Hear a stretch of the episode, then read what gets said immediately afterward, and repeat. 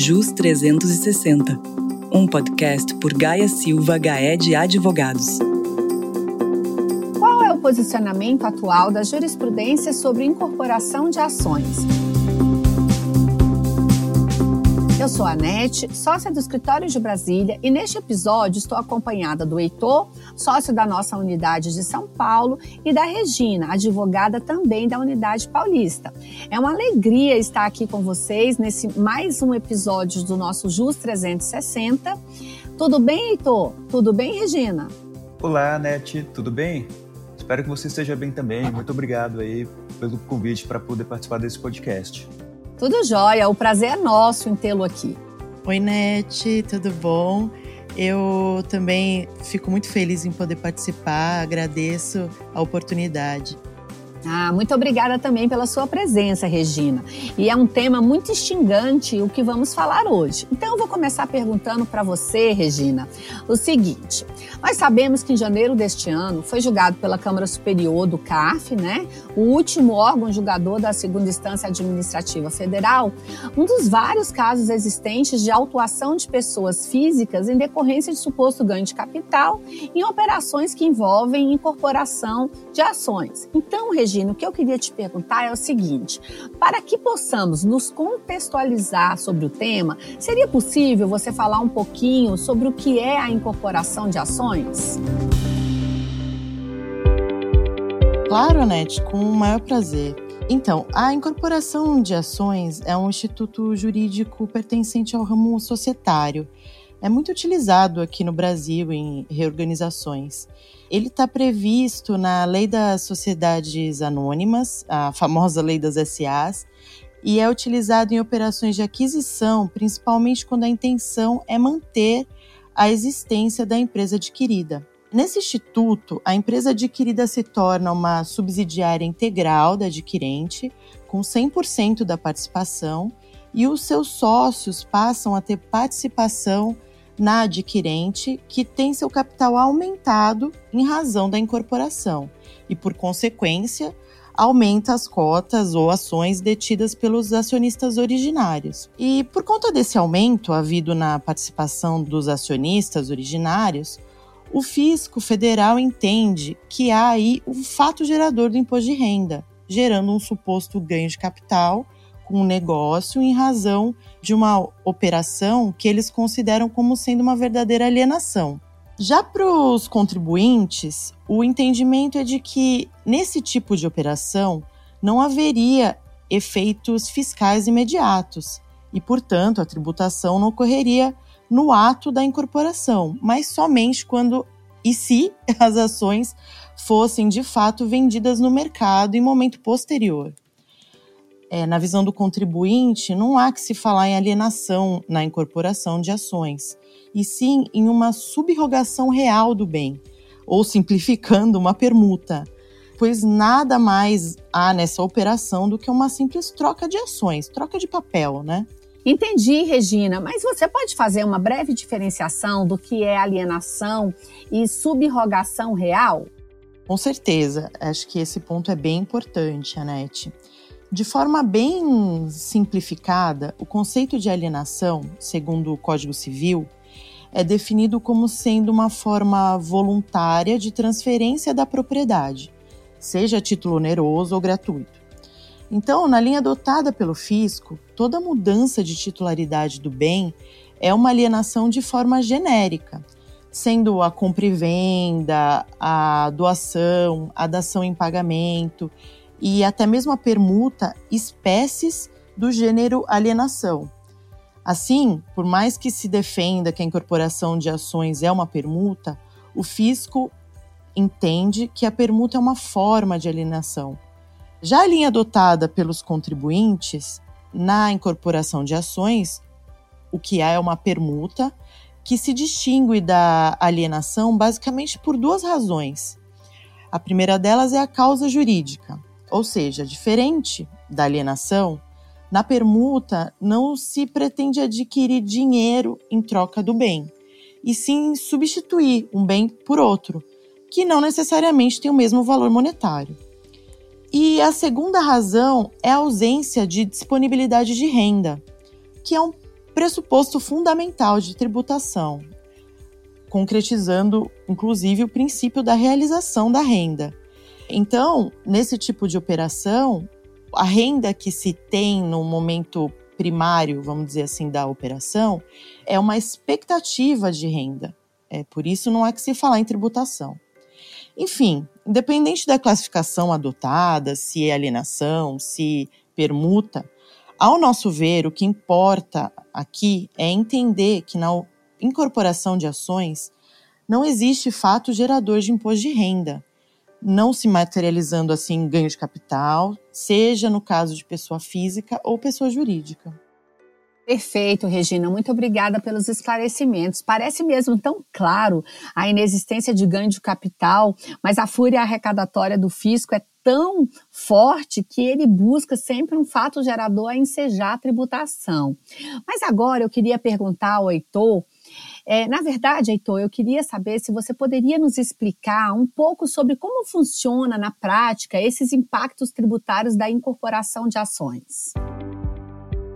Bom, Anete, uh, essa pergunta é, é bem interessante, que eu acho que a gente precisa voltar um pouco atrás para deixar mais claro para o ouvinte como funciona a incorporação de ações. Como bem explicado para a Regina, a incorporação de ações ela pressupõe o aumento de capital de uma sociedade, sendo que esse capital ele é integralizado com participações em outra sociedade. Então, o primeiro ponto. É importante mencionar que a capitalização pode ser feita pelo valor informado na declaração de pessoa física do investidor. Nesse caso, não há que se falar em ganho de capital da pessoa física, porém, a empresa receptora do investimento pode já oferir um deságio que é tributável no momento da realização do investimento. Por isso, é muito cuidado com essa estruturação. Por outro lado, a legislação tributária também permite que o investimento seja entregue na integralização pelo seu valor patrimonial ou de mercado, ao invés do valor de livros, e aí, neste caso, a pessoa física virtualmente ofere um ganho de capital. É aí que nasce essa discussão com o fisco. Nesse caso, o investidor ele entrega participações em uma empresa por um determinado valor nominal por participações em troca de participações em outra empresa por um outro valor nominal ainda maior. É por esse motivo que o fisco entende que há o oferimento de ganho de capital. Porém, como já falado pela Regina, o regime de tributação da pessoa física é o regime de caixa, de maneira que não há que se falar em tributação de renda não realizada na pessoa física. Nesse caso, a troca de ativos não gera capacidade contributiva para o investidor para que ele possa e deva recolher o imposto de renda. Na verdade, a tributação deve ocorrer somente quando da realização das participações societárias pelo investidor na incorporação de ações. Perfeito, Heitor. E aproveitando o gancho para voltar ao caso concreto relacionado a essa decisão recente da Câmara Superior do CAF, eu queria perguntar para a Regina se você poderia nos explicar melhor o contexto do julgado e a própria conclusão dos conselheiros nesse julgamento. Claro, o recurso que foi interposto e deu margem a essa decisão que nós comentamos hoje foi interposto pela pessoa física que havia sido autuada no contexto da seguinte operação. O fisco entendeu que houve ganho de capital na pessoa física que teria supostamente alienado em 2010 a totalidade das cotas que detinha na organização farmacêutica Drogão Limitada para a empresa Drogaria São Paulo SA. O pagamento dessa suposta alienação se deu por meio de recebimento, parte em valor monetário e parte por meio de subscrição de ações da Drogaria São Paulo ao contribuinte autuado nessa ocasião, substituindo assim as antigas cotas detidas na organização farmacêutica Drogão por ações da Drogaria São Paulo. Regina, e a decisão foi tomada por maioria ou por unanimidade?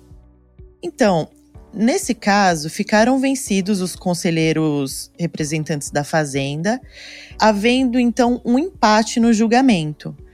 Mas, atualmente, quando se há um empate em julgamento, o provimento do recurso é em prol do contribuinte, que entendeu pela aplicação do regime de caixa na operação de incorporação de ações.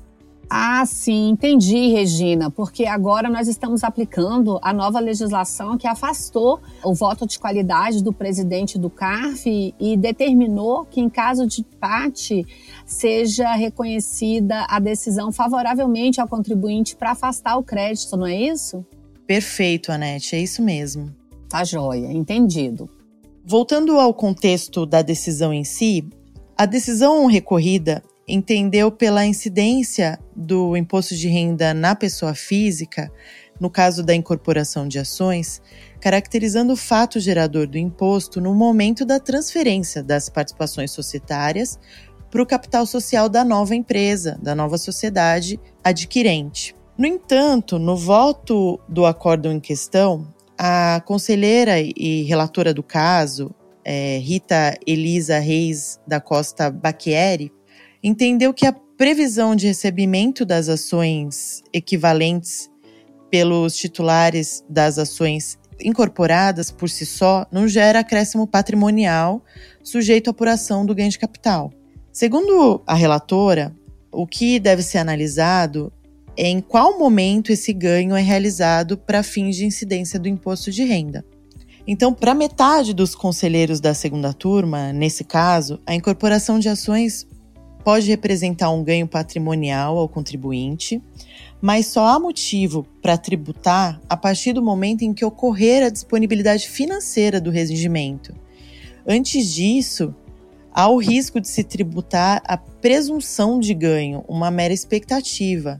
Então, com base no regime caixa aplicável às pessoas físicas, concluiu-se no acórdão pelo afastamento da tributação por ausência de disponibilidade de renda no momento da incorporação de ações. Perfeito, Regina. Agora eu queria perguntar para o Heitor e também para que os nossos ouvintes com certeza estão curiosos em saber se essa é de fato uma decisão isolada do CAF, que por determinação legal ela é interpretada de forma favorável ao contribuinte, como nós já falamos, ou se o cenário da jurisprudência atual não é exatamente esse. Então, Heitor, você pode falar para a gente como está a jurisprudência no que se refere ao tema incorporação de ações? Bom, Anete, é, pergunta interessante, né? O que a gente verificou é que o CARF ele tem sido desfavorável ao contribuinte desde muito tempo. Em todos esses casos, o tribunal tem entendido que a incorporação de ações ela pode gerar um ganho de capital tributável na pessoa física. Porém, essa decisão recente foi favorável ao contribuinte. E como que ela foi favorável? Teve um empate no julgamento e uma lei nova do, do final de 2020 determina que quando tem um empate, a decisão ela tem que ser feita a favor do contribuinte que foi o que aconteceu. A gente tem visto em outros casos também em que o CARF ele era desfavorável ao contribuinte, mas depois da mudança dessa lei e a extinção daquele critério de voto de qualidade, o CARF começou a ser favorável ao contribuinte também em outros casos. Então isso é um alento de que pode vir aí uma consolidação de uma jurisprudência mais favorável ao contribuinte. Porém, é importante falar que essa decisão é de suma importância. Não podemos omitir o fato que a PGFN informou em nota enviada ao Jornal Valor, que noticiou a decisão, que esse posicionamento não representa a jurisprudência da segunda turma da Câmara Superior, tendo em vista que o voto da ex-conselheira Ana Paula Fernandes foi levado em consideração e determinou o resultado em consequência do critério de desempate. Além disso, a PGFN ela acrescentou que a atual composição do órgão tem entendimento desfavorável ao contribuinte, no sentido de a incorporação de ações implica alienação e ganho de capital realizado para pessoas físicas. Tanto é assim que, em pesquisa, localizamos um acordo proferido pela mesma segunda turma da Câmara Superior do CAF, em sessão de dezembro de 2021, desfavorável à tese. Naquele caso, o que foi concluído? Não é o caso de se entender o recebimento de rendimentos e ganho de capital como rendimentos em dinheiro, pois, como se sabe, o conceito de renda compreende acréscimos patrimoniais independentemente da forma de realização. A gente entende que essa decisão é completamente absurda. Afinal, o imposto de renda deve ser tributado sobre a renda e não sobre o patrimônio. Mas, enfim, esse é um posicionamento que a gente tem identificado no CAF. Do ponto de vista do judiciário, existem duas decisões da Justiça Federal de São Paulo no sentido de que a incorporação de ações não seria evento apto a gerar tributação pelo imposto de renda. Heitor, nós não temos nenhuma decisão transitada em julgado no judiciário, é isso mesmo? Então, a única decisão judicial que se tem notícia que já transitou em julgado é favorável à tese. Essa decisão foi proferida em 2015 pelo TRF4 em que foi julgado o caso sobre incorporação de ações de contribuinte pessoa física, afastando a tributação por entender que a mais-valia decorrente da avaliação das ações, dadas em substituição, não está sujeita à incidência do imposto de renda da pessoa física, mormente, se a pessoa física manteve em sua declaração de bens o valor de custo das ações. Essa discussão foi objeto de recurso ao STJ. No entanto, a Fazenda Nacional desistiu do recurso especial, mantendo-se a decisão do tribunal. Então a gente não tem, por enquanto, um posicionamento do STJ sobre isso. E vale observar que é essencial ao caso o modo como se contabiliza ou registra na declaração para as pessoas físicas essa operação. Esse foi um fato determinante para a decisão favorável no TRF4, que eu comentei agora há pouco. De toda forma, vale observar que as decisões judiciais, pelo que vimos os precedentes, poucos, mas existentes, bem como o acórdão ainda que único da Câmara Superior de Recursos Fiscais do CARF, podem ser uma luz para a possibilidade de rediscussão do tema no administrativo, ainda mais após a mudança do voto de qualidade no CARF, bem como reacende a discussão entre nós, juristas, de um tema tão utilizado no mercado. Obrigada, Heitor e Regina, pela participação de vocês. Realmente percebemos que é um tema de suma importância e que envolve também outros desdobramentos, porque é um tema que tem sido julgado é, recorrentemente, tanto pelo Judiciário quanto pelo CAF, como vocês nos relataram, nem sempre de forma favorável ao contribuinte. Esperamos que o nosso público também tenha gostado dessa nossa conversa sobre esse tema tão importante. Então, mais uma vez, agradeço a participação do Heitor e da Regina. Muito obrigada por estarem aqui conosco. Obrigada a você, Anete, pelo convite. E foi um prazer participar aqui do Jus 360. Anete, agradeço mais uma vez pelo convite e espero poder participar mais vezes. É muito interessante para a gente também. Muito obrigado. Finalmente, quero lembrar os nossos ouvintes que pretendem saber mais sobre esse tema, especificamente sobre incorporação de ações e outros temas tributários, societários, civil e empresarial, podem acessar gsga.com.br, nosso canal no YouTube e nosso perfil no LinkedIn assim como acompanhar também os nossos podcasts no Spotify, no JUS 360. Obrigada a todos e até o nosso próximo encontro.